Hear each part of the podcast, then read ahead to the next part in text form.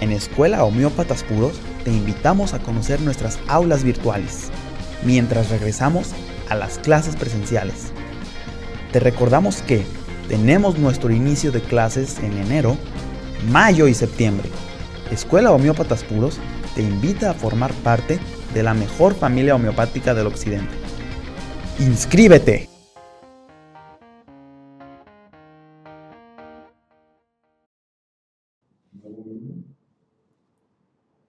Hola, ¿qué tal, amigo, amiga, que te gustan las charlas? Hoy estamos haciendo los señas a ver quién entra primero, usted, yo, yo, usted, todos nosotros juntos en, en, comunidad, ¿o cómo está? bueno, buenas noches.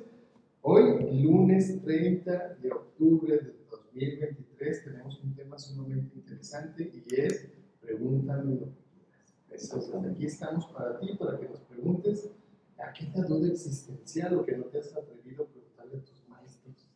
Exactamente. Así es. Buenas noches a todo el auditorio. Gracias porque se están conectando ya. Ahorita vamos a tener la oportunidad de empezar a leer sus saludos y obviamente sus preguntas para empezar a dar respuesta. Gracias a nuestros señores productores, el señor Raúl en la consola, el También señor Andrés en el audio y con las cámaras, que nos sacan el punto a las 8 de la noche para estar con todo el auditorio sin ningún segundo que, que, que podamos perder, doctor. Sin retraso. Sin alguno. retraso alguno, exactamente. Bien, pues hoy eh, que es una, un, un, lunes muy cercano a nuestra festividad del Día de Muertos, Uh -huh. ¿no? Este, el doctor Javier decidió que eh, íbamos a contestar preguntas, hacer la cuarta parte ya de Pregúntame lo que quieras, Ajá. ¿de acuerdo? Así que todos los que van ahorita conectándose, si me están escuchando, hagan su pregunta y con muchísimo gusto vamos a poderla, vamos a contestarla, ¿no? Siempre y cuando sea de homeopatía, ¿verdad, doctor? Porque Sí, digo, claro. si me preguntan cómo hacer arroz a la, no sé, a la española, pues no sé, doctor. Pues lo googleamos. ¿Lo vemos? Exactamente. Pues lo google- y si no, pues buscamos una, una receta en YouTube que les recomendamos en nuestro canal de YouTube Ajá. para que se unan o se suscriban y nos sigan para que no se pierdan ningún detalle. Exactamente. Una de las cosas que el doctor Javier quiere hacer con todo el auditorio el día de hoy es compartir un secretito. Ah, sí, voy a... Resulta, resulta que, ¿lo vas a decir ahorita para empezar? Sí, Ah, sí, para mientras- Resulta, resulta que eh, Hahnemann nos dice en el órgano que un buen homeópata debe estar libre de prejuicios a la hora de tomar la consulta, ¿verdad? Ajá.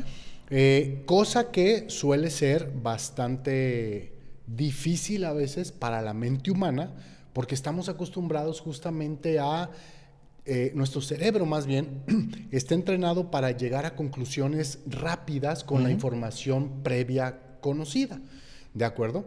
Entonces, cuando estamos enfrente del paciente, el paciente dice, tengo varices, tengo muchas ganas de llorar, tengo mucho calor y no tengo sed, pues como ya conocemos a pulsatila, ya nuestro cerebro está llegando a una conclusión. Pero justamente dice Hahnemann, eso muchas de las veces nubla nuestra, nuestra buena visión de, eh, de trazar el cuadro de la enfermedad y poder encontrar justamente el medicamento que necesita nuestro paciente. Así que Hahnemann dice, mente libre de prejuicios, y tú nos vas a compartir Sí. qué es lo que pasa, cómo es que se le debe de hacer o cómo es que tú aprendiste de, de nuestro fundador, el doctor Javier Vidales Gurrola, al que le mandamos un abrazo bien fuerte, un saludo bien grande, que anda por ahí saliendo ya de su cirugía. Ajá. Muy bien. Así es. Fíjense, yo hace algunos años hice una presentación de libre de juicio y la, y la hice como Dios me dio a entender, con las, así como yo escribo, ¿no? Si tengo faltas de ortografía al hablar, entonces ustedes imagínense si no tengo faltas de ortografía al escribir, pues ni se diga, ¿no? Entonces, hice, hice esa presentación para que fuera criticada. Y yo les preguntaba a los alumnos, ¿cómo mejorarías esa presentación? Y la mayoría me decía, no, pues a lo mejor poniéndole una imagen referente a lo que se está hablando. O eh, corrigiendo las faltas de ortografía o a lo mejor cambiándole el fondo, el color del fondo. No, el chiste es de que la gran mayoría siempre tenía algo que mejorarle, ¿no? Y es cuando sale esa parte tuberculosa que todos llevamos dentro, se hace criticona, ¿no? Entonces, parte del, del juicio, déjenme decirlo, déjenme decirles que está dominada por una parte que nosotros conocemos como la sombra. Así me lo explicó mi papi. ¿eh? Nosotros en qué es que vemos análisis del trastorno de la personalidad. Creo que décimo. En décimo, en décimo, en décimo onceavo tenemos una materia que se llama análisis de los trastornos de la personalidad y hay un tema sobre la sombra. Ajá. ¿Qué es la sombra? Es esa parte de mí que no me gusta y que normalmente voy a estar escondiendo y es yo digo, es la alfombra de mi casa que a lo mejor barro, levanto y voy echando la tierrita o el polvito que no se alcanzó a recoger y lo escondo. Correcto. Y llega el punto en donde ya no sé qué hay debajo de esa alfombra. Se, ve montañosa y se ve un terreno sinuoso, pero ya no me acuerdo qué escondí ahí. Exacto. ¿No? A veces ya no sé qué hay ahí. Entonces, en un viaje estábamos en Panamá fuimos a Panamá. Yo acompañé a mi papá, él iba a hacer una exposición sobre un tema de, homeopatía y íbamos, y íbamos a recibir un reconocimiento, íbamos a recibir un premio. Como a él iban a dar un reconocimiento por su, su manejo empresarial, un reconocimiento que, que lo había nominado. ¿Cómo se llama la que está ahí en Vallarta y enfrente del, del hotel? La Cámara de Comercio. La Cámara de Comercio. perdón, se me olvidó. La Cámara de Comercio recomienda a mi papá para que le den, le den este premio por su manejo empresarial de la Escuela de Homeopatas Puros. Entonces, estábamos en Panamá y pues está, fuimos. ¿A dónde, ¿A dónde se va a Panamá? Al canal, obviamente, al canal, al canal. ¿no? Estábamos en el canal viendo cómo se llenaban las reclusas y cómo, cómo era este como traslado de los barquitos, ¿no? Y estábamos admirando, o sea, realmente viendo.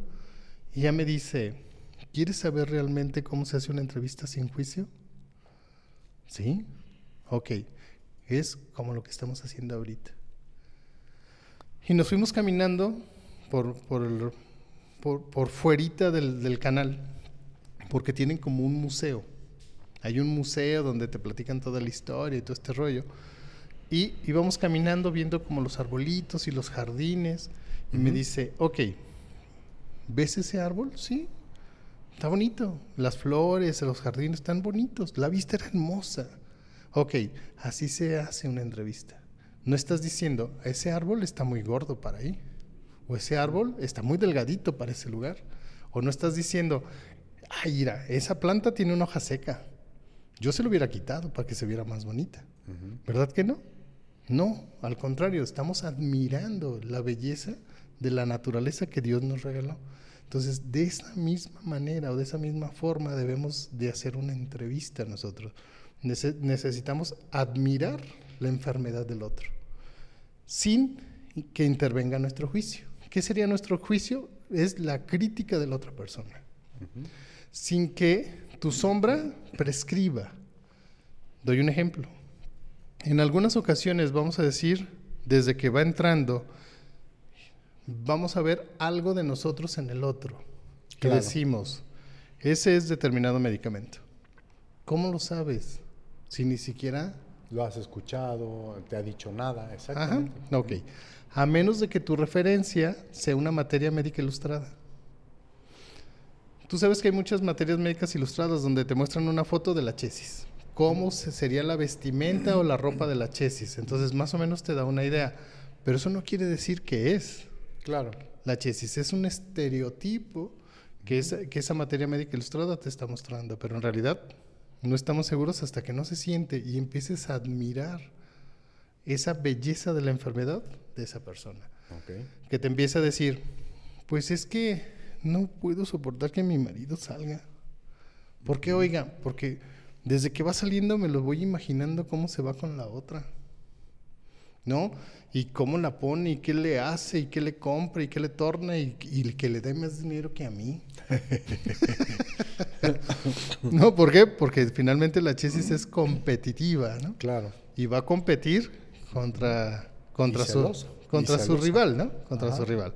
Entonces, técnicamente, lo único que nosotros tenemos que hacer es admirar a la otra persona, observarla, ¿no? en, en- en un término generalizado y evitar tratar de componer la naturaleza de la otra persona.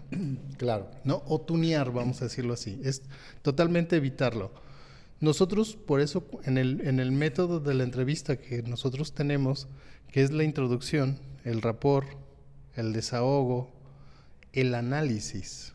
Una cosa es juzgar y otra cosa es analizar. Pero en un punto, llega en un punto. Si ya nosotros hicimos la introducción, hicimos el rapport con el paciente y estamos en el desahogo, pues en la parte que me queda es el análisis. ¿Qué voy a hacer en el, en el análisis? Voy a buscar las modalidades de la persona. Si es calurosa, cuál es su gusto, ¿no? Si le gustan las cosas dulces, si le gustan las, gusta- las cosas saladas. En sí, mm, voy, en esa parte del análisis es buscar las modalidades de la, de la otra persona. Claro. ¿no? Admirando esta belleza de su enfermedad. Que se oye así como, ¿cómo? O sea, ¿cómo vas a admirar? Esto es como sentarte y ver un cuadro. Nosotros no estábamos cuando el pintor hizo su obra. Nosotros no sabemos cómo, qué era lo que sentía cuando él estaba pintando. Nosotros no sabemos qué es lo que estaba pensando, sintiendo o viviendo cuando él estaba haciendo esa obra. Entonces, ¿qué es lo que necesitamos? Oír la narrativa de ese artista. Exacto. Entonces, es exactamente lo mismo que hacemos con los pacientes. ¿No? Es admirar la obra de su enfermedad, porque finalmente nosotros de una u otra manera estamos prediseñados a enfermarnos. Nosotros tenemos una predisposición a una enfermedad y vamos a hacer todo, todo, todo lo que esté en nosotros para alcanzar esa meta. Claro. ¿No? Todo. A menos que en nuestro camino nos hallemos una persona bondadosa y nos saque de ese camino de la enfermedad, ¿no? y queramos enfermarlo más al otro, ¿no? Es cuando... Exacto. o sea, mi, mi objetivo es enfermarte a mi nivel de enfermedad, ¿no? Entonces, ya yo salgo de mí. Entonces, en síntesis y para hacerte un resumen sobre esto, es Primero comenzamos con una autocrítica. Primero me voy a autojuzgar a mí mismo para, po- para, para poder ver en el otro lo que yo estoy juzgando. Exacto. ¿no? Entonces, mi padre me dice, no admires tu belleza, admira la belleza de los demás para que dejes de juzgar lo que está mal en el otro.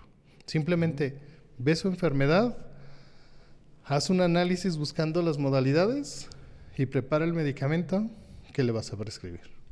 Tan, tan, pim, pim, córtale. Muy bien, excelente. ¿no? excelente. Espero me haya explicado. ¿no? Sí, así es, así es, así es. Así, así de simple es Ajá. admirar la belleza en, en el otro, vamos, ¿no? Sin, sin, sin criticar. Exacto. Por lo consecuente, cuando yo logro este punto, dejo de autocriticarme y dejo de preocuparme por mi opinión y la opinión de los demás. Y a veces la mía es más dura. Ok.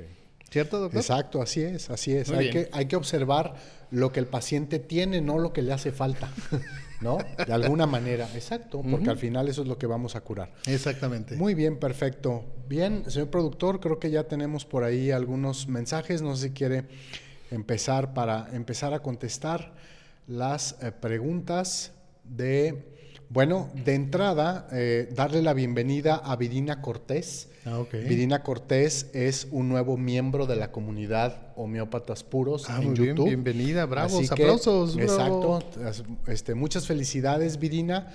Qué bueno, vas a tener oportunidad de poder revisar todo el material que el doctor Javier ha estado subiendo en las últimas semanas.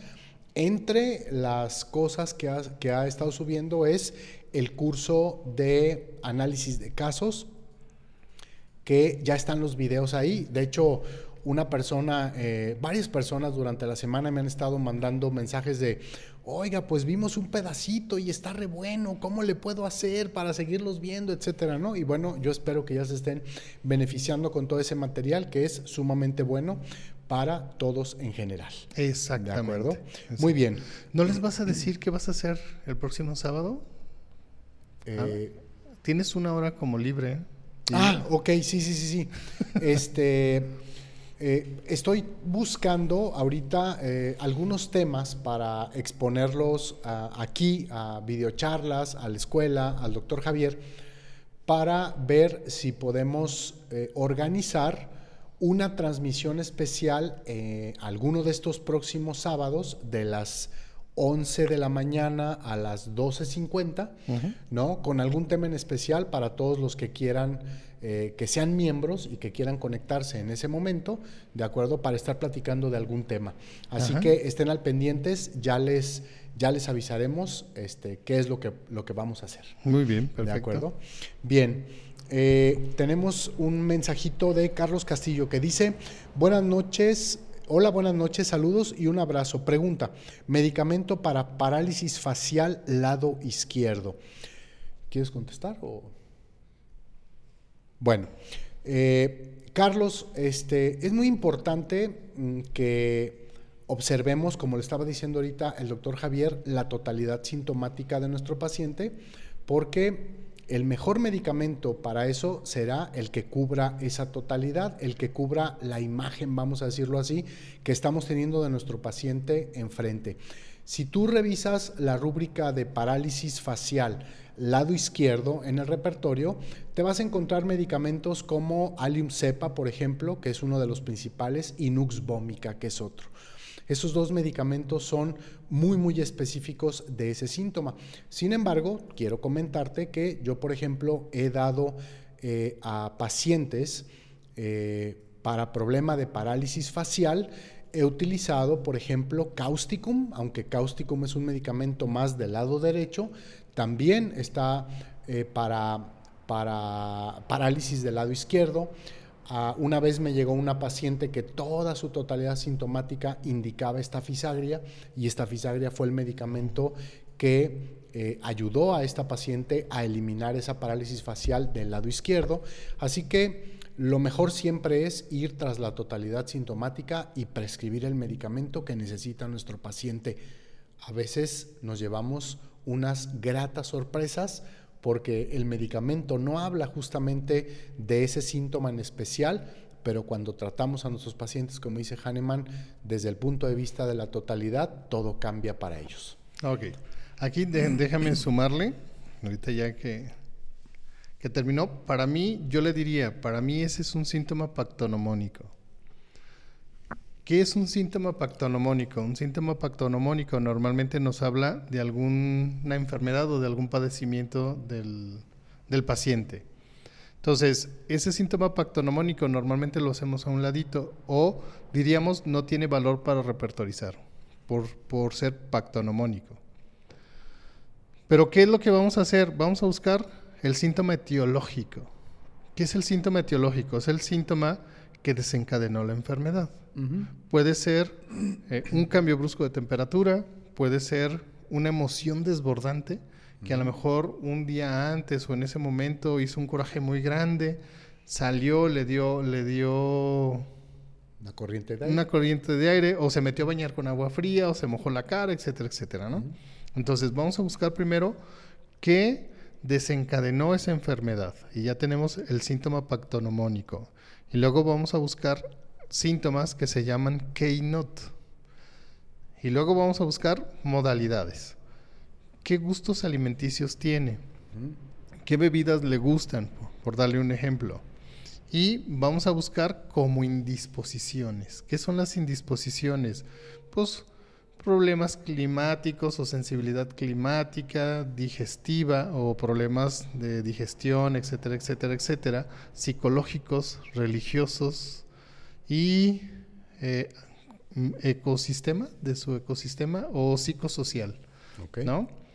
O sea, técnicamente es lo que nosotros va- vamos a poner atención y ya de acuerdo a la narrativa vamos, a- vamos a hacer todo ese conjunto y vamos a buscar un síntoma que se llama el síntoma guía. ¿Cuál es el síntoma guía? Un síntoma guía cuando nosotros hacemos la repertorización debe de tener más de tres medicamentos, menos de 10. Hay algunos autores que dicen más de dos, menos de 15. ¿no? Dependiendo del autor. Pero lo ideal, lo, ideal es que tenga más de 3, menos de 10. Entonces, cuando nosotros encontramos ese medicamento que a lo mejor tiene cuatro medicamentos, cinco medicamentos, a nosotros nos facilita la existencia porque solo tenemos cinco opciones para prescribir y ya nada más vamos a buscar que el Keynote pertenezca a uno de estos cinco. Y que su síntoma pactonomónico tenga referencia en alguno de estos cinco medicamentos. ¿no? Entonces, primero, o sea, ahorita nosotros estamos acostumbrados a decir, como él dice, oye, un medicamento que sirva para la parálisis facial del lado izquierdo. Pues sí, o sea, sí hay, pero tendría mejores resultados si nosotros encontramos todas estas características en ese enfermo que necesita tomar ese medicamento. ¿Cómo lo puede hacer? Que visite a un homeópata certificado. Correcto. O titulado, vamos a decirlo así, que vaya con alguien que, que, haya estudiado homeopatía para que le haga esa prescripción y encuentre ese medicamento que lo haga sentir como él tiene ganas de sentirse. Correcto. O que recupere la salud. Así de simple y así de Así fácil. es. Muy bien, perfecto. Pues ahí está contestada esa pregunta. Tenemos otro mensajito de Elena Ospina que dice buenas noches. Buenas, noches. Elena. Noé de Jesús Santiago, presente. Muy bien. Noé. Asistencia. Asistencia, la palomita, la palomita. María del Rocío Camarena López dice bendiciones maestros, un gusto escucharlos. Gracias María del Rocío, un fuerte abrazo para ti. También tenemos a Alejandro Ávila Márquez que dice buenas noches doctores, como siempre un placer estar en sus conferencias que son muy nutritivas para nuestro aprendizaje. Saludos desde Lomas del Centinela en Zapopan. Ah, saludos, bien bonito para allá. Un fuerte abrazo Alejandro. Eh, Mónica Gar, Gargiulo, Gargiulo dice, buenas noches, mi nombre es Mónica desde Buenos Aires, Argentina. Quería preguntarles si fósforo comparte síntomas con fosforicacidum. Gracias.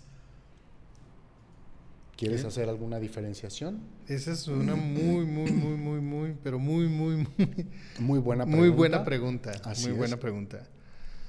Puede llegar a tener algunas similitudes, sobre todo en síntomas comunes.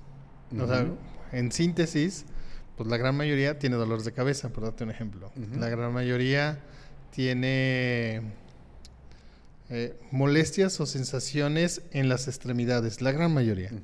Pero ¿cu- ¿cuál es la diferencia entre Phosphoricum acidum y fósforo? Fósforo, su característica principal es, es un dador de afecto. Su- para mí, su palabra favorita es me enciendo. Es, es técnicamente una persona sumamente agradable y es sumamente adulador. Adulador, sumamente adulador. Siempre va a llegar y te va a decir ese detalle bonito que tú quieres escuchar. Fósforo te va a enamorar por el oído. Así de simple y así de fácil. Les voy a dar un ejemplo, ¿no? De fósforo. Y ahorita nos vamos con fosfórico un ácido. Vino ay, Castro, Miranda Castro. Vino Miranda Castro, venía con una amiga, otra homeópata. Y la llevamos a un tour a tequila. Hicimos todo el rec- recorrido, ya sabes, esa fábrica de, de un, de, un, de un tequila muy famoso que tiene un cuervo Una ave negra. pintado en su envase, ¿no? Ajá. Y vamos, sa- saliendo, estábamos más o menos como calculando para salir y alcanzar a llegar más o menos al Guachimontones como a las entre 5, 5 y media, una media hora antes, 20 minutos antes de que cierren.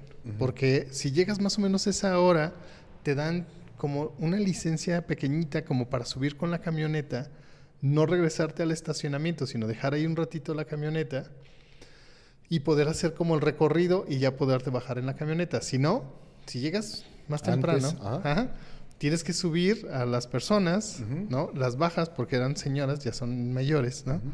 Tienes que regresarte al, al estacionamiento y luego subirte caminando. Y tú sabes que uno es muy malo para subir cerritos.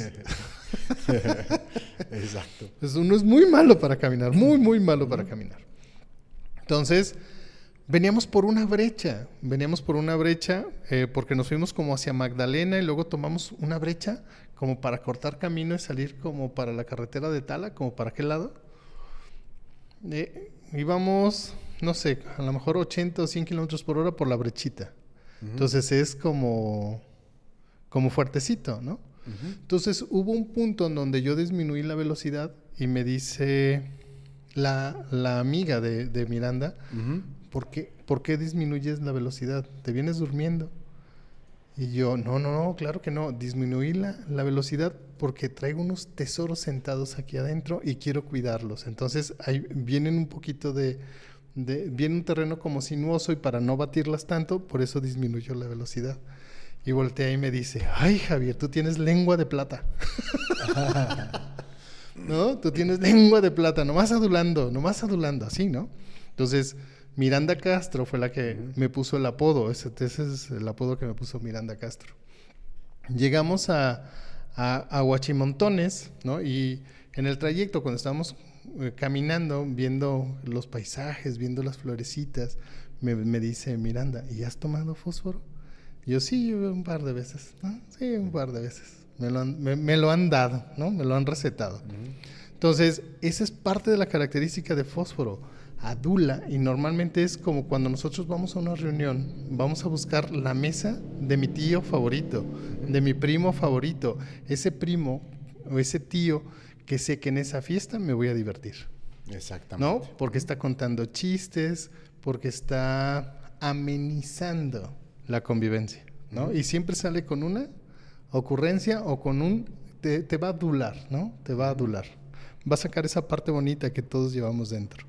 Exacto. Fosforicum acidum, ese síntoma que lo mueve, ese síntoma que mueve su enfermedad, o sería como su síntoma motor, vamos a decirlo así, es la venganza. Fosforicum acidum, yo lo aprendí, fíjate cómo lo aprendí. Hace muchos años nosotros estábamos en el, en el laboratorio de la escuela, estaba conmigo José Becerra, que le mando un saludo, el de los creadores del Quicken, o el administrador, más bien dicho, de la marca de Quicken. Eh, estábamos nosotros en el laboratorio y llega, bueno, para no decir marcas ni nada, llega un paciente que estaba encargado de la seguridad de una empresa muy grande a nivel nacional. Y resulta que en su narrativa nos platica que habían asesinado, raptado primero a su hermano y como que no llegaron a un acuerdo, lo asesinaron y lo aventaron, así es la narrativa del señor, lo aventaron como perro a un río a un riachuelo algo así, ahí lo aventaron. Y él tuvo que irlo a identificar. Entonces él está usando todos sus recursos y todo, to- toda como esta mecánica que le daba esta empresa a nivel nacional para encontrar a esos secuestradores y asesinos de su hermano. ¿no? Con una sed de venganza sumamente increíble. Si tú te acuerdas en una, en una narrativa que nosotros hicimos sobre Fosforicum acidum, decimos, es ese vaquero del, del viejo este Ajá. que va a buscar venganza de una u otra manera, ¿no? Es el, el arracadas para nosotros. Exacto. ¿Sí es cierto, doctor? Sí, así es, así es, correcto. Entonces, nosotros, eh, José Becerra me empieza a decir, mira, es que esto es horrible, esto es espantoso. Y él empieza a platicarme su, experiencia con, con este, con este medicamento, ¿no? Entonces, se decide prescribirle este medicamento a este paciente, ¿no? Y por otras características más. Se le hace la prescripción, se le cita en un mes. Llega el mes y llega así, así de verdad, con libros de autoperdón. Así con libros de autoperdón, de autoayuda, ¿no? ¿Y qué tal? ¿Cómo le fue? No, muy bien. Y lo- la sensación de búsqueda, no, ya, ya me pasó, ya mejor estoy en, en el camino del perdón de la otra persona, ¿no? Entonces, técnicamente sí hay una gran diferencia en, en las características principales en esos keynote tanto de fósforo como de fosfórico ácido. Correcto. ¿Cierto, doctor? Sí, así es. ¿O usted le encontraría alguna otra? No, la verdad es que eh, muy probablemente, eh, como dices tú, pudiera haber algo específico en que pudieran compartir en algún tipo de dolor, ¿no? En alguna parte del cuerpo. En los Pero- sangrados, tal vez. Tal vez, exactamente, pero las, la- los estados de ánimo de un medicamento y del otro medicamento son totalmente diferentes, muy, muy diferentes. Muy bien, perfecto. Ahí está entonces la respuesta. El siguiente mensaje dice, buenas noches maestro, lista para aprender de sus conocimientos que nos comparten. Gracias, Berta. Gracias. Susana Vázquez del Muro, buenas noches maestros, qué gusto saludarles. Igualmente Susana, Gracias, un fuerte Susana. abrazo.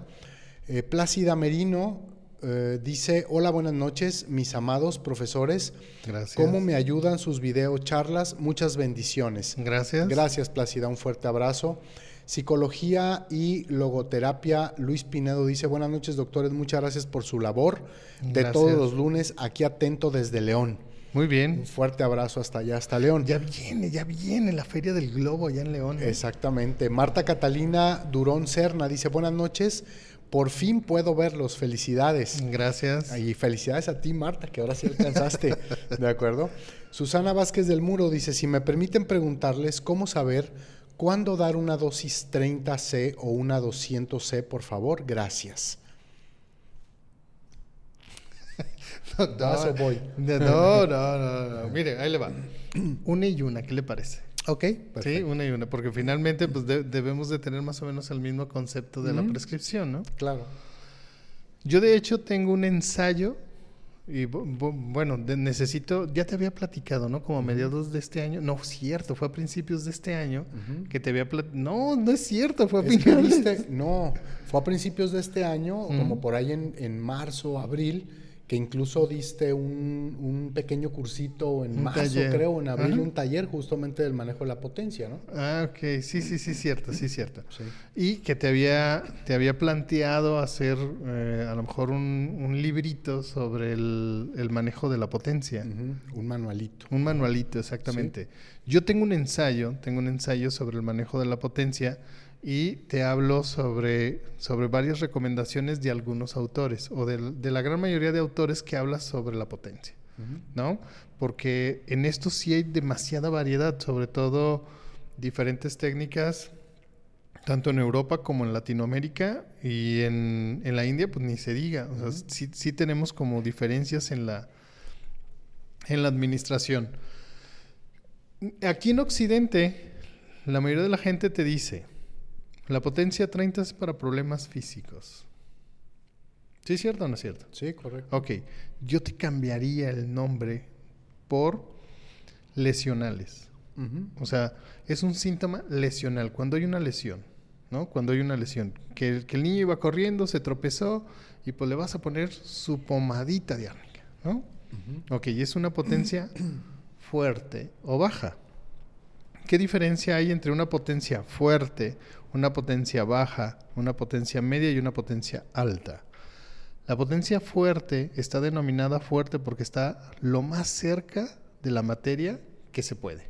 O sea, estamos hablando de una potencia 1, 2, 3, 4, 5 o 6. Como por darte un ejemplo, ahorita en, la India hay una técnica que primero te, te prescriben una potencia fuerte, y luego te prescriben una potencia baja, luego van como ascendiendo. Del, de- a veces hasta del mismo medicamento y a veces de un, un medicamento en una potencia fuerte y otro medicamento en una potencia media, por darte un ejemplo. ¿No? Entonces, ¿cuándo, cuándo es una 30? Es, es en esos síntomas que son lesionales, que tienes pocos síntomas mentales. Con esas tomas se tiene que tener muchísimo cuidado con la cantidad de veces que te lo tomas. Tú acuérdate que no importa el volumen. Tú te puedes tomar todo el frasco en una sola exhibición. por decirlo de alguna manera, ¿no? En una sola sentada. En una sola sentada, ¿no? Así como, como el señor productor que dice que va a los tacos de vapor y que, y que en una sentada se acaba todo ese chile que le ponen ahí, ¿no? Se, se avienta el 30. se avienta una 30. una de tacos de vapor. ¿No? Una treintita de tacos de vapor. O más bien llega y pide 30 minutos, ¿no? De Ah, tacos. ¿no? Y ya, ya, ya nada más paga por tiempo y no por taco comido. Entonces, eh, va- vamos, a, vamos a decirlo así, es esos síntomas lesionales con pocos síntomas mentales, ¿no? Y no se debe de dar por, por mucha frecuencia. O sea, no se debe de tomar muy seguido porque hay el peligro de experimentación de esa, de esa potencia. Esas potencias activan. ¿A qué nos referimos con esto? La mayoría de, de los que han estudiado homeopatía o tienen nociones de, de homeopatía conocen un medicamento que se llama carbón vegetal. Carbón vegetal es de aliento frío. Normalmente está en, po- en postración y tiene un aspecto de cadáver. Entonces, a ese paciente no le podemos administrar potencias ni medias ni, ni altas, porque consumiríamos el resto de la energía que tiene su cuerpo. Entonces vamos a utilizar potencias bajas para activar ese paciente, para que vuelva como a restablecer esa salud, para que vuelva a restablecer la energía vital de ese paciente. ¿Cierto, doctor? ¿Hasta aquí Sí, muy bien? correcto. Sí, sí, sí, muy bien. Ok. Perfecto. ¿Sigo con las medias o usted le sigue con No, las medias? no, adelante, adelante. adelante. Sí, con, con- con esas medias, sobre todo las tejiditas que se ven. Ah, no, perdón, esas no, esas no. Vamos a hablar de otras medias, ¿no? Exacto. Ok, ¿cuáles son las potencias medias? Es como, sería como una potencia 200. La potencia media normalmente tiene dos características para prescribir. En, en esta, en esta potencia media ya tengo síntomas mentales, tengo síntomas lesionales y, y algunos síntomas como de sensibilidad, por, por dar un ejemplo, ¿no? Pero técnicamente tengo más síntomas mentales, muchos más síntomas mentales. Entonces puedo decidir una potencia mayor y tengo muchos más síntomas repertorizados que con una 30. Muchos más síntomas repertorizados. Vamos a decirlo así. Voy a encontrar eh, unos uno, dos o tres síntomas característicos para poder prescribir una 30 por decir algo. Y a lo mejor encuentro los mismos 5, 6 o 7 para una 200, pero tengo más síntomas mentales, característicos de esa personalidad. Entonces puedo decidir prescribir esa potencia. También no la puedo, no, no la voy a prescribir muy pegadita, tengo que como distribuirla en el transcurso, en el transcurso del día. Y normalmente es una potencia como para esos síntomas generales, ¿no? Y aquí tendría que explicarte por qué es un síntoma general. Tú recuerda que cuando tú estás leyendo una materia médica vas a leer síntomas mentales. Los síntomas mentales están relacionados con aquello de la psiquis, para, para identificarlos de una mejor manera. Entonces recuerda que tienes que tener más síntomas mentales en esta potencia 200. Los síntomas particulares te van a hablar de un lugar o de una zona en específico, un órgano o un sistema en especial, ¿no? Como el caso de la pregunta de la parálisis facial del lado izquierdo. Ese es un síntoma particular con localización. O sea, está hablando de una parte del cuerpo, de una zona en específico. Ese es un síntoma particular.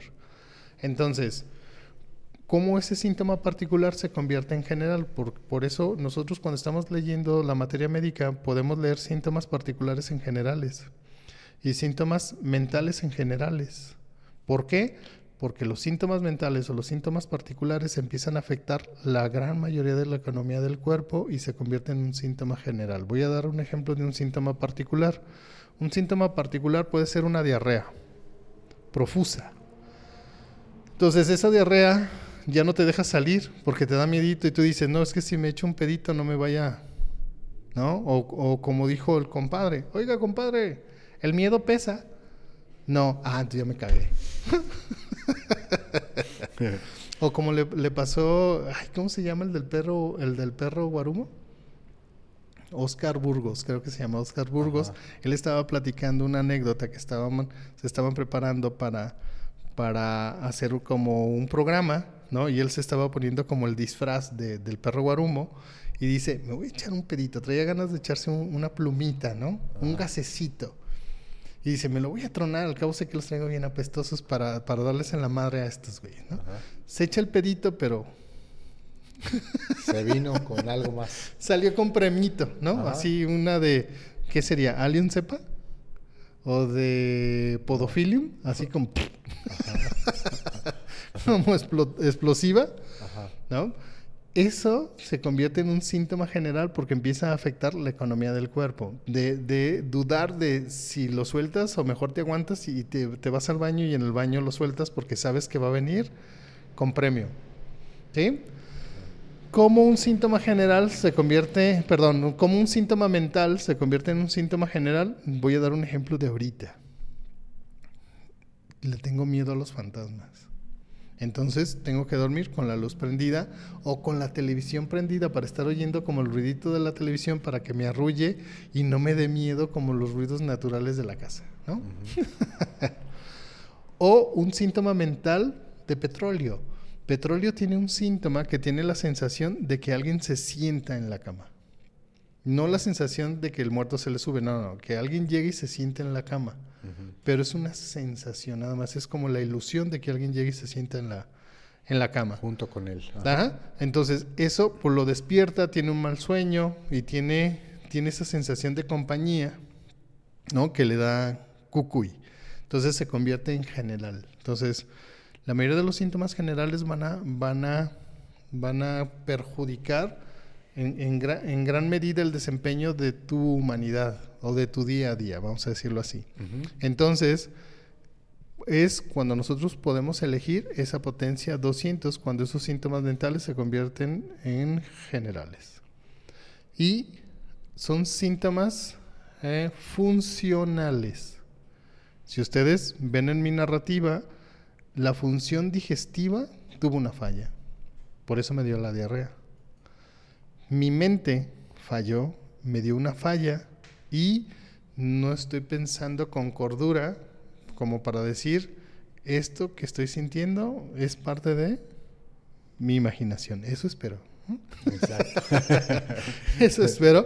No, entonces hay una falla en el sistema y normalmente es para esos síntomas funcionales cuando yo puedo elegir esa potencia 200. Correcto, muy bien. Y ya para ya por último, ya para irnos para la siguiente pregunta, porque creo que ya me extendí bastante, doctor, o la dejamos en suspenso la de las potencias Pues altas. dijo 200, digo, potencia 30 y 200. Hasta ahí la Hay que dejamos. ver si alguien pregunta por las demás. por las miles, ¿no? Exactamente. Sí, sí, sí. La siguiente pregunta o, o mensaje dice Rosa Isela. Buenas noches, maestros. Gracias por compartir sus conocimientos. Saludos, Ros. Saludos, Rosa. Gracias, Ros. Un fuerte, un fuerte abrazo. No le digas, ¿eh? No le digas, pero ya casi es mi alumna favorita. Ah, pero no le digas, ¿eh? Perfecto. No le digas. Sí, guarden silencio allá también ustedes. guarden el no secreto, digan que por favor. Ros No es digan. casi, casi su alumna favorita. Casi. Ok. Casi. Plácida Merino dice, hola, buenas noches, saludos desde Tehuacán, Puebla. Gracias, Plácida, un fuerte abrazo. Gracias. Hasta allá. Nayeli García, buenas noches. El profesor Vidales nos contó en clase que cuando tuvo el dolor que lo llevó al hospital, tomó unas gotitas de TM, me imagino que tintura madre. Sí. No recuerdo cuál era. ¿Me podría decir para prepararla en farmacopea? Clavo. Clavo, tintura de clavo. Tintura de clavo. Ahí está. Muy bien. Eh, Yadis SCZ dice, muy buenas noches, profesores. Lista para aprender un poco más de ustedes. Gracias por estas pláticas. Saludos desde Ciudad de, las, de los Niños, las niñas y los niños. Bendiciones. Saludos, vecina. Gracias, Yadis. Blanca Estela Cruz dice, hola, buenas, buenas noches, maestros. Gracias por compartir. Saludos. Saludos. Gracias. Giovanni Rendón dice, buenas noches, ¿me podrá dar tratamiento para la sordera? Giovanni, eh, yo creo que lo más adecuado es que te acerques con un homeópata, como ya lo estaba comentando hace un momento el doctor Javier, un homeópata certificado, un homeópata preparado para que a través de la totalidad sintomática pueda encontrar el medicamento específico que tú necesitas para resolver esa sordera. Porque recuerda lo que él comentaba, a veces no hay que solucionar la consecuencia, que es la sordera, sino el inicio de todo para que se corrija justamente la sordera, ¿verdad? Muy bien. María Teresa Escamilla, buenas noches doctores, gracias por sus enseñanzas continuas de mucho valor cognitivo y analítico. Gracias. Gracias María Teresa. Laura Martínez, buenas noches maestros, bendiciones. Mi pregunta es, ¿qué medicamento y qué potencia puedo dar a un niño de 5 años por trastorno déficit de atención? Está muy chiquita, ¿no? Está, está nuevamente eh, muy, muy parecida a la pregunta que nos hacía este, la persona en el auditorio con respecto a la sordera, ¿no? Medicamentos para trastorno déficit de atención hay muchos. Recordemos que en homeopatía, eh, y bien lo dice Hahnemann, y bien lo dicen los maestros contemporáneos y los maestros clásicos de la homeopatía, no tenemos medicamentos para enfermedades, sino que tenemos medicamentos para los enfermos. ¿Qué padecen esas enfermedades? Que padecen esas enfermedades. Entonces, eh, si yo fuera un homeópata experto en trastorno déficit de atención, todos los días recibiera pacientes con este, con este diagnóstico clínico alopático, ¿de acuerdo? Yo estoy plenamente seguro que a través de los síntomas de cada uno de ellos, a través de las manifestaciones específicas de cada uno de ellos, cada uno se saldría de mi consultorio con un medicamento totalmente diferente.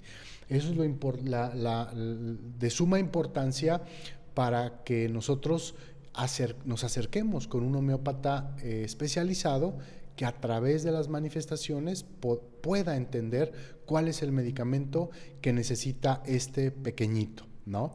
Si el problema es, como ya lo dijo el doctor Javier, cuando tenemos problemas muy, muy físicos, pues entonces incluso cuestiones lesionales, utilizaremos potencias bajas, pero cuando ya están involucrados aparte los síntomas de las emociones, de las sensaciones, pues probablemente utilizaremos potencias un poquito más arriba, como las medias, la 200, así que no importa a veces la edad, siempre lo hemos comentado aquí, la potencia no da la contundencia en el tratamiento sino que la potencia va dirigida a un plano. ¿De acuerdo? ¿A cuál de los tres? Recuerden que tenemos el plano mental, el plano emocional y el plano físico. Así que buscaremos una combinación de todos estos factores que estamos comentando para que este pequeñito pueda llevarse a casa el medicamento específico de su trastorno déficit de atención a la potencia que lo necesita para iniciar su tratamiento y después en los seguimientos se harán los ajustes que se tengan que hacer necesarios. Que, yo aquí le diría, eh, a veces nos saldría o nos sale más barato llevarlo a consulta que autoprescribirlo. Entonces tú acuérdate que nosotros también estamos en contra de la autoprescripción.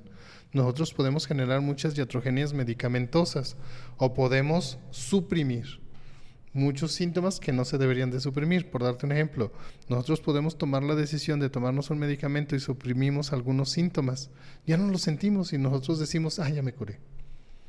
Pero resulta que voy, no sé, tiempo después con un homeópata, el homeópata me hace una muy buena toma del caso, me encuentra mis síntomas K-NOT y encuentra tal vez, solo tal vez, mi medicamento constitucional o de fondo, como dicen. Ajá me lo prescribe y lo primero que va a hacer ese medicamento es sacarme esas supresiones que tengo. Eso es lo primero que va a hacer. ¿Cierto o no es cierto? Sí, correcto, así es. Entonces, me voy a sentir más mal, me voy a sentir, oiga, doctor, pues es que eso yo lo sentí hace 15 años, o eso yo lo sentí hace unos meses, y, pues me regresaron las cosas, ¿qué pasó? No, me siento peor con su medicina, ahí le va, tenga fuchi la cacala. y pues no, o sea, es, eso es parte del, tratamiento, ¿no? Eh, ¿Cómo sabemos nosotros que nosotros indicamos el medicamento correcto? Cuando hay una ligera agravación, cuando hay una regresión de síntomas, ¿no? De que el paciente te dice, es que eso yo lo sentí hace X tiempo. Vamos muy bien, vamos muy bien, le atinamos. Exacto. al medicamento y a la potencia que el, paciente necesitaba. Entonces, es normal. Hay, algunos pacientes que es muy notorio y hay en otros pacientes que es muy ligero, casi imperceptible. Pero si te dicen es que tuve esa sensación, o como ese que me volvió a reconocer ese dolorcito que tenía desde de hace mucho tiempo, ¿no? Entonces, aquí lo mejor o lo ideal es que lleves a tu bebé a un tratamiento, ¿no? ¿Por qué te lo digo? Porque mi bebé, uno de mis bebés, ¿no? Tenía ese trastorno, ¿no? Y, y era una punzadita en la escuela, era una punzadita en la escuela. Igual que su servidor, ¿no? Pues uno no puede negar la cruz de su parroquia. ¿No? Exacto. Sale, Así doctor. es. Muy bien, perfecto. Bien, eh, tenemos también saludo o mensaje de eh, Celia Galicia Galán que dice, buenas noches, paciente con medicina de cabecera arsénico, ansiosa y con tendencia a manchas blancas en la cara, presenta caspa, grasa en el cuero cabelludo y caída de cabello, tomó la quesis sin éxito. Me imagino que a lo mejor pregunta para que le demos alguna pista sobre el medicamento. ¿Será eso? ¿De Mm. acuerdo? ¿Sí? Bien. Eh, haciendo la misma recomendación que acabo de hacer hace un momento, la de la totalidad sintomática y la de la, y de- la, de la observación plena de Ajá. nuestro paciente a la hora de la consulta, ¿de acuerdo? Eh, así podemos encontrar el medicamento que vamos a prescribir. Medicamentos, por ejemplo, con, esto, con estos síntomas, caída de cabello, cuero cabelludo grasoso, este, caspa, ¿de acuerdo? Eh, a mí se me viene rápidamente a la mente, y ansiedad también, por ejemplo, se me viene rápidamente a la mente Natrium muriaticum. Es que es lo que te iba a decir. Ahí te va. Hasta tuja. Hasta o sea, tuja. Tuja tiene un aspecto brilloso de la grasa de la cara. O sea, tú lo ves y brilla, brilla, brilla. Sí, sí, sí, sí. Plim, plim, plim, plim, ¿no? es, es, tiene una cara blin, blin, ¿no? Hasta, hasta con joyitas porque brillan. Entonces, son como características, de verdad, para nosotros como muy diversas, son como comunes. Aunque, Ajá. aunque tú no lo creas, es algo muy común. Si tú me, si tú me dijeras, es que en su buró, en su cabecera, tiene arsénico y normalmente se lo toma y le calma la ansiedad, ¿no? O sea, finalmente, pues un arsénico sin ansiedad, pues no es arsénico, ¿no? Y finalmente, so- o sea, toda tu narrativa, esos síntomas también los tiene arsénico. Sí, correcto. ¿Cuál es el error que nosotros cometemos? Y te lo digo porque eh, pues, yo casi cuando tengo una duda, pues yo voy y le pregunto a quien sabe. o sea, le pregunto a don Beli, ¿no? Oye, Beli, ¿cómo la ves? ¿no? O le pregunto a mi papá, ¿no? Oye, jefe, ¿cómo la ves con, con esto? En algunas ocasiones, en algunas ocasiones, para mí, licopodio, yo te diría que el licopodio y la chesis para mí son un coco. Son mi coco. ¿Por qué? Yo me he equivocado, o sea, y voy a admitirlo, yo me he equivocado. De hecho, tengo unos video, unos videocasos que yo les puse error 1, error 2 y, y afortunadamente nada más error 3. Porque ya aprendí mi lección. Ajá. ¿No? Ya aprendí mi lección. Donde la paciente necesitaba la chesis y yo le di licopodio. Y tú dices, pero ¿cómo? ¿Por qué lo hiciste? Ok, porque me, porque me, me durmió, me encantó y me hipnotizó y creí que era otro remedio, ¿no? Yo no vi algo que la chesis tiene, que es un movimiento de lengua, perdón, que es de lado a lado de la boca. De hecho, en la, en la rúbrica es mueve, mueve la lengua de un lado hacia el otro de la boca, ¿no? Y es un síntoma indiscutible de la chesis. Correcto. Indiscutible de la chesis. Y este movimiento, así como cuando nosotros nos acomodamos aquí, pero así como, como, como balanceadito. No sé si tú te acuerdas, tal vez, porque eso lo vimos como en segundo. Yo no sé si, si, si, si, si, si, si, si te tocó ver ese video, donde está la muchacha, eh, eh, le ponen grabar, yo me doy la vuelta, como para prender los micrófonos, y no la vi. Y la muchacha se acomoda y hace este movimiento de la lengua de un lado hacia el otro. Entonces yo me, yo me siento y empiezo como la entrevista. La ropa, de cuenta, como la, la imagen de la materia médica ilustrada, o sea, así como con un vestido, no con escote, sino así como muy amplio de, del cuello. ¿no? Sin mostrar nada, absolutamente, no, no, no, no excesivo, vamos a decirlo así, sino ajustadito, pero amplio de la, de la, de los hombros. Pero yo no lo veo. A ver, ¿cuál es la razón de, de- cuál es la razón de la consulta? El virus del papiloma humano. Así, esa era la razón de su consulta. Ella iba porque se había contagiado o la contagiaron del virus del papiloma humano. ¿Y por qué era? La oveja negra de la familia, así, así se, se identificó esa paciente, ¿no? Entonces, bueno, empieza como su narrativa y para mí todo su punto era sobre su apariencia, el cómo se veía, le, le- le importaba la opinión de los demás, etcétera. Entonces, me equivoco y le prescribo licopodio. Tal vez, solo tal vez, quiero pensar, solo tal vez, que en ese instante yo lo necesitaba. Mi ser. sombra me traiciona y le prescribo de acuerdo a mi miasma. Tómala, ¿no? Y bueno, déjame doy una tomita, no a ser. ¿No? Y me equivoco y le prescribo licopodio. Ya después viendo el video digo, híjoles, me equivoqué. No era licopodio. Por un simple gesto, ese gesto de, del movimiento y de la lengua, vemos otro caso en cuanto hace el movimiento, ¿no? Escucha voces y las sigue. Es competitiva y celosa, digo, ya no, no, no se vayan a equivocar igual que yo, no es licopodio, ¿eh? ¿ok? No es licopodio. Entonces, ¿qué es lo que sucede? La- a veces la chesis es nuestro coco. a veces la chesis es nuestro coco, a veces creemos que es la chesis, pero en realidad no lo es. Y, y te digo, porque yo le he dicho a mi papá, oye, creo que esta, este paciente es, es la chesis. Y me dice, no, velo bien, no, analízalo. Y ya vas, te regresas y, ay, sí es cierto, era Natron Moore, ¿no? O Ignatia. Digo, pero ¿por qué, ¿por qué le quise dar la chesis, no? ¿Por qué? Porque te hace como una máscara. Se mimetiza y a veces te engaña para que le prescribas otro medicamento que realmente no necesita. Exacto. ¿no? Para que lo tomes en cuenta. Entonces sí, es un horror, un, un error de novato a veces, ¿no? El, el- el prescribir uno por otro. Exactamente. Muy bien. Dice el siguiente saludito, dice Taz Day, saludos, nos vemos el viernes. Sas Daisy. Ok, muy bien. Eh, María Eugenia Segura dice, hola, hola, buenas noches, abrazo grande para todos nuestros maestros y amigos, un pura vida desde Costa Rica, feliz de fortalecer nuestro conocimiento de homeopatía.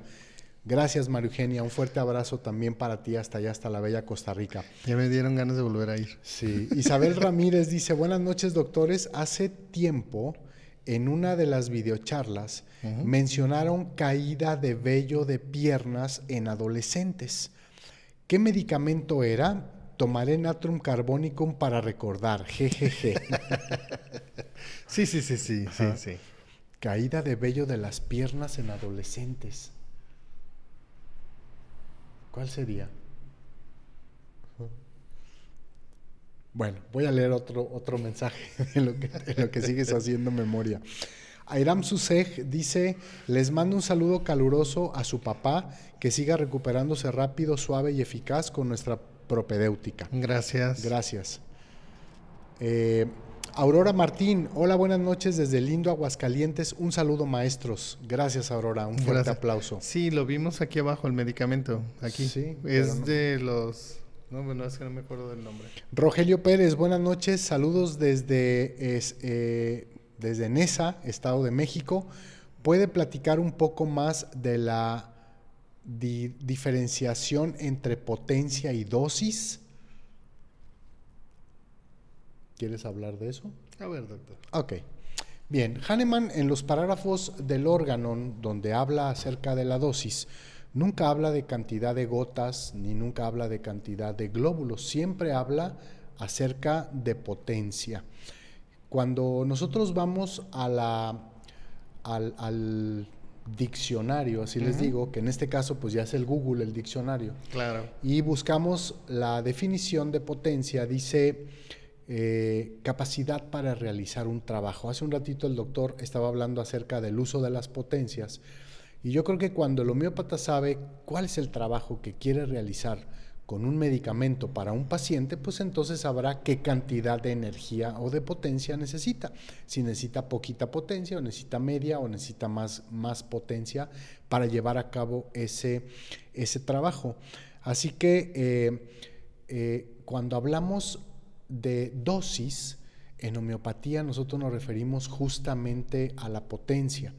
Esto Hahnemann lo reafirma cuando habla acerca de las tres formas de administración del medicamento. Hahnemann dice puede ser tomado o oral, puede ser tópico en la piel y para lo cual hace una recomendación importante diciendo que nunca sobre una parte enferma, sino sobre piel totalmente sana. Y la tercera es la olfativa, ¿de acuerdo? Entonces, si las dosis en la homeopatía fueran cantidades de gotas o cantidades de glóbulos, para la administración del medicamento de la vía olfativa, ¿cómo serían? Serían olidas, pero pues de qué depende? Depende de qué tan narizón está el paciente o... No me acuerdo porque me regresa. Exactamente, si está muy narizón, pues una olida despacito, o si, o si tiene la nariz chiquita, jálele con todo, ¿de acuerdo? Para que entre el medicamento, ¿de acuerdo? Entonces, eh, dosis y potencia en homeopatía es justamente lo mismo. Ahora, Los sinónimo, ¿no? Eh, son sinónimos, exactamente. Ahora, estas dosis suelen prescribirse con cierta repetición o frecuencia, que era lo que hablaba también el doctor Javier hace un momento, ¿ok? Y eh, esas frecuencias suelen ir de la mano en muchas de las ocasiones por el tipo de enfermedad que estamos tratando. Para las enfermedades agudas suelen ser más frecuentemente para las enfermedades crónicas más menos más espaciado menos frecuentemente de acuerdo y este ahí está. Esperamos que haya quedado respondida esa esa pregunta. Y con esta nos está diciendo ya el señor productor que hemos llegado al final del tiempo de esta videocharla. Ay se me pasó sí exacto. Ha sido ha sido muy muy entretenido poder escuchar al doctor con toda la información que tenía para nosotros preparada el día de hoy. Les mandamos un fuerte abrazo a todo el auditorio. En verdad, gracias por estar al pendiente de esta transmisión. Gracias por sus muestras de cariño y también gracias por sus preguntas. Pronto tendremos otra sesión de eh, Platícame. Pregúntame, perdón, platícame lo que quieras. Pregúntame lo que quieras. lo que quieras. Sí, exacto. Pregúntame lo que quieras para seguir conviviendo con todos ustedes. La próxima semana tendremos medicamento, doctor. Creo que es nitricum acidum. Nitricum acidum, exactamente. Tendremos a nitricum acidum para que lo anoten ahí y estén al pendiente de este gran, gran policresto. Además, uno de los principales antipsicóticos de los que Hahnemann habla en el libro de enfermedades crónicas. Así que gracias en verdad a todos ustedes allá en casa. Un fuerte abrazo lleno de mucho cariño de nuestra parte para ustedes. Gracias a nuestros señores productores, el señor Andrés, el señor Raúl y gracias Javier por la invitación que me haces todos los lunes a estar aquí contigo un ratito. Te dejamos para que despidas la transmisión. No, gracias a usted, doctor. Entonces, en síntesis, lo más sobresaliente de lo que platicamos el día de hoy, cuando tú estés frente a una persona platicando y sobre todo si la estás atendiendo y estás en tu entrevista, recuerda que es esa obra de arte que Dios creó, que simplemente a lo mejor le dio un pinzalazo de más. No necesita corregirse, necesita sanarse. ¿Cierto, doctor? Así es. Entonces, vamos a admirar esa belleza para prescribir ese medicamento que le restablezca, le restablezca la salud y se sienta como tiene ganas de sentirse. Y para despedirme, como es tradición en este mes de octubre, déjame platicarte una vivencia bien sabrosa. Fíjate que un día, un día estaba yo en el consultorio, llega mi papá y una de mis hermanas y me dicen, ¿quieres ir a comer a tal lado? Digo, no, me tengo que quedar porque tengo ganas de echarme un coyotito y terminar unos pendientes que traigo. Entonces, pues, o como, o acabo los pendientitos, o me echo el coyotito. O sea, pero no puedo hacer todo al mismo tiempo, ¿no? Entonces, no, me quedo. Entonces, ellos se van. Y a los 10 o 15 minutos se oye o se escucha el timbre. ¡Tin, tin! Y ahí voy a abrir, ¿no? Y era una señora, una señora. Y me dice, ¿está el doctor Vidales? No, no está. ¿Quieres dejar el recado? Y me dice, sí. Permítame, ya voy al consultorio de mi papá, agarro su libretita, ¿no? Y ahora sí, a ver, dígame. Y una plumita, claro está, ¿no? Dígame, ¿le puedes decir que se murió la mamá del gallo? Sí, claro que sí. Que se murió la mamá del gallo. ¿De parte de quién? Pues de fulanita de tal. Muy bien, yo anoto la de fulanita de tal.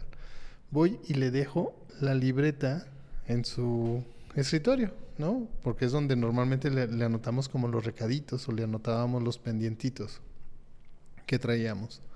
Entonces llega mi papá de comer, yo estaba arriba ya echándome mi coyotito y a las cuatro bajo y, y, voy pasando por su consultorio y me dice, Javier, Javier, ven, ven, ven, ven, y ya me meto. ¿Quién, ¿Quién se murió? Pues que la mamá del gallo. Y me dice, ¿pero quién te dio el recado? Pues la señora que dice ahí. Y es que es la misma. A ver, a ver, a ver, a ver, a ver, a ver, a ver. ¿Cómo? Sí, o sea, la mamá del gallo se llama igual, ¿no? Así. Uh -huh. ¿En serio? Sí. Y así quedó, yo me fui a trabajar, se me olvidó, ya en la, a la tarde, unos 15 minutos antes de las 7, yo ya me había desocupado, mi papá tenía algunos pacientes, me volvió a ver pasar y me dice, ven, ven, ven, ven. Me dice, ¿quieres, ¿quieres llevarme al velorio? Ay, no, papá. no, hoy no. No, papi, no. Tú sabes que a mí eso no es lo mío, no me gusta, ¿no? Yo normalmente no voy a los velorios, a veces ni, ni de mi familia que me disculpen, siempre me, me, disculpo porque con lo, como que con lo de mi mamá así como que me recrudece y yo creo que lloro más que los deudos, ¿no? Uh -huh. entonces, o me pongo a contar chistes, doctor. Ok. No, entonces me da pena. Ajá. Allá nosotros allá contando chistes, risa y risa y toda la gente acá con su pena, no. Entonces, llego al día siguiente, ¿no? Y me dice mi papá, ven. Y ya le habla a mi hermana, Noemí, ven. ¿Qué te encargué ayer? Ya me, que fuera a ver al, al ataúd a la señora. ¿Le puedes decir a Javier qué vestido traía la señora? Sí, o sea, era un vestido blanco como de florecitas. Ya no, no, no, no se pusieron de acuerdo. No, no, no me quieren asustar. Ajá. Pero ya ahorita reflexionando, pues sí es cierto, yo nunca le dije cómo venía vestida la señora. O sea, yo nomás le dije quién era, pero Ajá. yo jamás les dije cómo venía vestida. Entonces me empieza a hacer la descripción mi hermana y era la señora que fue a llevarle el recado a mi papá. ¿no? Entonces, desde ahí no me vuelvo a quedar a dormir. bueno, no abro la puerta a mediodía cuando timbran, ¿no? Uh -huh. Entonces, yo no sé si crees o no crees en los fantasmas. Finalmente, a lo mejor fueron coincidencias o hubo algunos errores con los nombres, pero me pasó. Entonces, te recuerdo, mi nombre es Francisco Javier Vidales, soy director de la Escuela de Homeópatas Puros. No te enfermes y nos vemos en nuestra próxima videocharla o nos escuchamos en nuestro próximo podcast. Adiós. Bye. Hola amigos, voy a Guadalajara, México. Otra vez llegaré el 9 de noviembre y daré seminario hasta el 12 de noviembre. Esta vez vamos a hablar de enfermedades autoinmunes. Vamos a identificar varios tipos de estas su manejo, casos en video, remedios comunes.